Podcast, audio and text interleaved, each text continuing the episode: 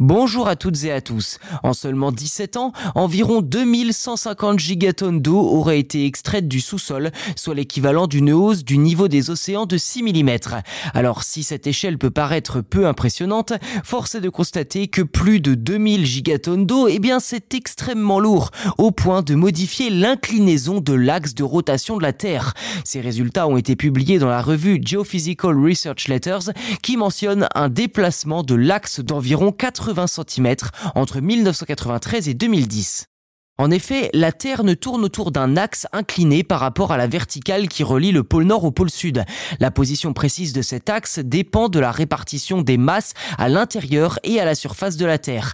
Ainsi, de nombreux phénomènes peuvent affecter cette inclinaison, comme les mouvements du fer liquide dans le noyau externe, les courants océaniques, les ouragans, les tsunamis, ainsi que les masses d'eau. En somme, la construction de barrages et la fonte des glaces ne suffirait pas à expliquer le déplacement de l'axe de rotation il manquait une pièce au puzzle que les chercheurs pensent enfin avoir trouvé, la redistribution des eaux souterraines. Sur la période étudiée, le fait que les eaux souterraines se retrouvent à la surface aurait même eu un effet supérieur à celui de la fonte des glaces du Groenland et de l'Antarctique.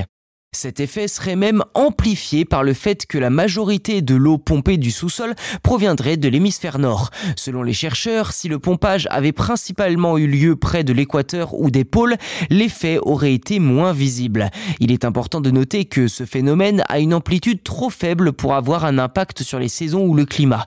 Cependant, les chercheurs soulignent qu'il s'agit une fois de plus de l'impact global et à grande échelle des activités humaines.